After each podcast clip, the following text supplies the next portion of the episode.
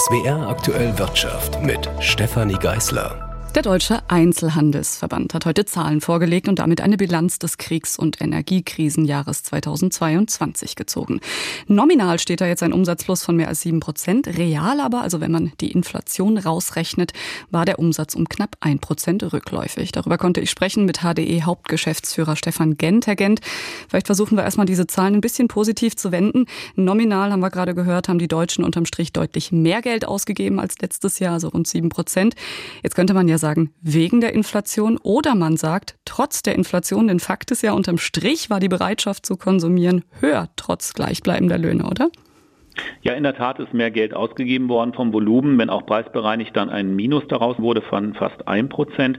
Man muss also deutlich sehen, dass im Jahr 22 gegenüber dem Vorjahr 21 natürlich auch insgesamt mehr Umsatz erwartet war, denn wir haben 2020 und 21 ja Corona-Jahre, wo es Lockdowns und Zugangsbeschränkungen gerade für den Non-Food-Einzelhandel in den Innenstädten gab. Insofern war natürlich die Erwartung groß, dass das Jahr 22 für den Einzelhandel ein positives wird. Es wäre auch nominal und auch preisbereinigt preisbereinigt ein deutlich besseres Ergebnis möglich gewesen, wenn nicht ähm, im Grunde genommen diese Multikrisensituation durch den schrecklichen Angriffskrieg Russlands in der Ukraine dazugekommen ist. Das heißt, wir müssen das im Prinzip ins Verhältnis setzen zum Referenzjahr 2021, was einfach bodenlos schlecht war, Herr Gent. Welche Branchen haben denn da jetzt das reale Umsatzminus einstecken müssen? Ja, wir sehen deutlich, dass das Konsumentenverhalten sich völlig verändert hat. Nehmen wir als Beispiel den Lebensmitteleinzelhandel. Dort wurde mehr preisorientiert eingekauft, discountorientiert orientiert. Und darüber hinaus sehen wir, dass bei höherwertigen Anschaffungen ähm, eher eine Zurückhaltung da war. Man richtet sich nicht die neue Wohnung ein, die neue Wohnzimmergarnitur, der große, vielleicht neue Fernseher, also im Bereich Unterhaltungselektronik doch eine Zurückhaltung. Bis hin auch in diese klare innenstadtprägende Branche, Textilien beispielsweise, da sind Sportartikel noch ganz gut gelaufen, aber der normale Bekleidungsumsatz ist doch hinter den Erwartungen zurückgeblieben, weil eben Leute sich eher zurückgehalten haben vor dem Hintergrund dieser Unsicherheiten. Jetzt äh, fand ich auffällig, dass der Onlinehandel ja äh, sogar nominal ein Minus verzeichnet hat, minus 2 Prozent. Woran liegt das? Heißt das, die Leute sind dann doch wieder mehr in die Innenstädte gegangen zum Einzelhandel oder muss man auch das betrachten im Vergleich zum Online-Boom-Jahr 2021?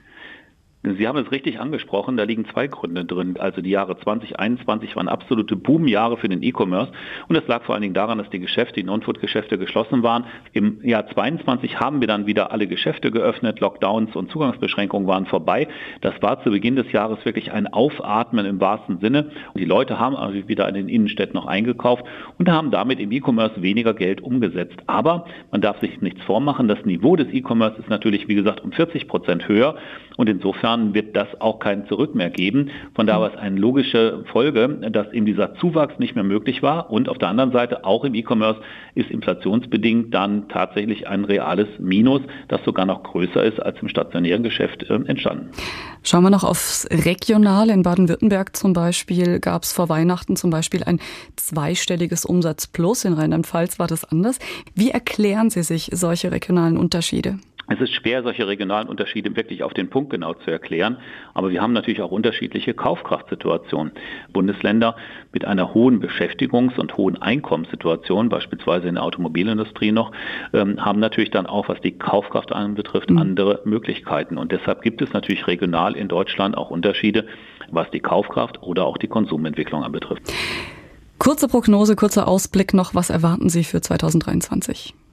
Wir sehen deutlich, dass wir für 23 ein Plus im Einzelhandelsumsatz äh, erwarten von gut zwei Prozent. Preisbereinigt, also unter Berücksichtigung der Inflation, gehen wir allerdings davon aus, dass die Umsätze im Einzelhandel um drei Prozent zurückgehen. Und das ist natürlich schon eine große Herausforderung.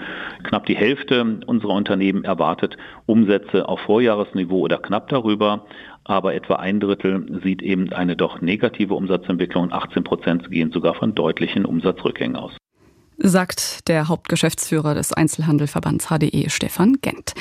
Und wir kommen vom Thema Kaufkraft zum Arbeitsmarkt. Wie Herr Gent ja gerade auch schon angesprochen hat, ist die Kaufkraft natürlich stark abhängig von der Beschäftigung. Und da sieht es bundesweit momentan stabil aus. Laut Agentur für Arbeit sind die Zahlen im Januar leicht um 0,3 Prozent auf 5,7 Prozent angestiegen. Aber das sei üblich nach dem Jahreswechsel. Die Nachfrage nach Arbeitskräften sei dennoch nach wie vor hoch.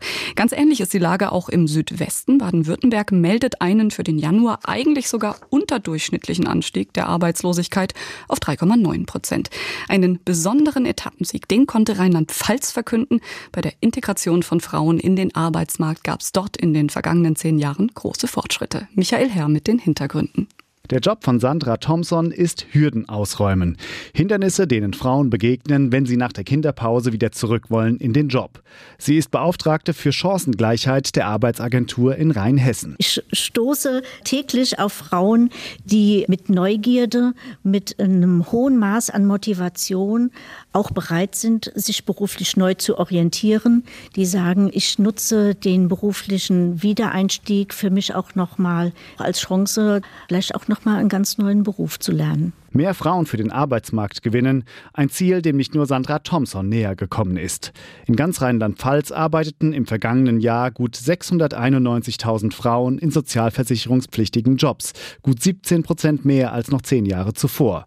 Merkliche Fortschritte bei der Integration von Frauen in den Arbeitsmarkt, über die sich auch die Leiterin der Regionaldirektion der Arbeitsagentur Heidrun Schulz freut. Zunächst mal freut es mich für die Frauen selbst, weil sie damit natürlich immer näher kommen an eine Berufstätigkeit, die mit lebensgestaltend ist. Es freut mich zum Zweiten für die Unternehmen und es freut mich zum Dritten für die Gesellschaft insgesamt, dass wir doch dem Bild der gleichberechtigten Teilhabe aber immer näher kommen. Erreicht ist die Gleichberechtigung allerdings noch lange nicht, zumindest nicht auf dem Arbeitsmarkt in Rheinland-Pfalz. Denn ein Großteil der neuerwerbstätigen Frauen arbeitet in Teilzeit. 80 Prozent aller Teilzeitstellen im Land werden laut Regionaldirektion von Frauen besetzt. Mit den bekannten negativen Folgen, etwa einem erhöhten Risiko für Altersarmut. Und längst nicht alle Betroffenen reduzieren ihre Arbeitszeit freiwillig. Heidrun Schulz von der Arbeitsagentur. Alle Untersuchungen zeigen, dass viele Teilzeitbeschäftigte Frauen bei anderen Umbedingungen, Kinderbetreuung, aber auch privater Lebensgestaltung Vollzeit oder zumindest mehr an Stunden arbeiten würden. Wir können immer nur wieder dafür werben, weil es eben neben einem sicheren Berufsweg auch die Altersversorgung sicherstellt. Daran etwas zu ändern, bleibt eine gesellschaftliche Langzeitaufgabe. Kurzfristig sieht die Lage auf dem Arbeitsmarkt in Rheinland-Pfalz besser aus als noch vor kurzem befürchtet. Insgesamt waren im Januar im Land rund 110.000 Frauen und Männer arbeitslos. Die Quote stieg auf 4,9 Prozent, ein Plus von 0,3 Prozentpunkten im Vergleich zum Vormonat. Ein wichtiger Grund für den Anstieg. In den vergangenen vier Wochen haben sich wieder mehr Geflüchtete aus der Ukraine bei den Jobcentern gemeldet.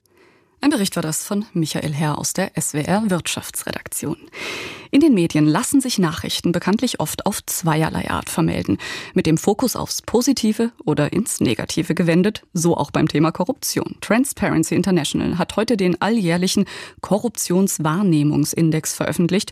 Der bezieht sich auf Politik und Verwaltung. Die gute Nachricht, Deutschland belegt unter den 180 Ländern den neunten Platz. Das ist natürlich beachtlich. Wer jetzt aber auf hohem Niveau meckern will, der könnte sagen, den Platz, den haben wir schon seit zehn Jahren. Deutschland kommt also nicht voran in Sachen Korruptionsbekämpfung. Außerdem sei das Vertrauen der Bürgerinnen und Bürger in Politik und Wirtschaft geschwächt durch Skandale wie Cum-Ex oder die Maskenaffäre, heißt es im Bericht. Der Korruptionswahrnehmungsindex wird erstellt von der Organisation Transparency International auf der Grundlage von Umfragen unter Geschäftsleuten und Experten. Je mehr Punkte, desto weniger Korruption gibt es in einem Land. Im neuen Korruptionswahrnehmungsindex belegen Dänemark, Finnland und Neuseeland die vordersten Plätze. Die meisten Punkte verloren haben die Türkei und Ungarn. Aus Berlin Bianca Schwarz. Und wir kommen zur Börse. Da nehmen wir heute Vonovia ins Visier, den Marktführer unter den Immobilienkonzernen, bereits seit 2015 im DAX gelistet.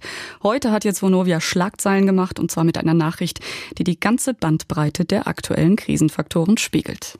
Vonovia zieht die Reißleine. Wegen steigender Baukosten und steigender Zinsen werden alle neuen Bauvorhaben gestoppt. Vorerst zumindest.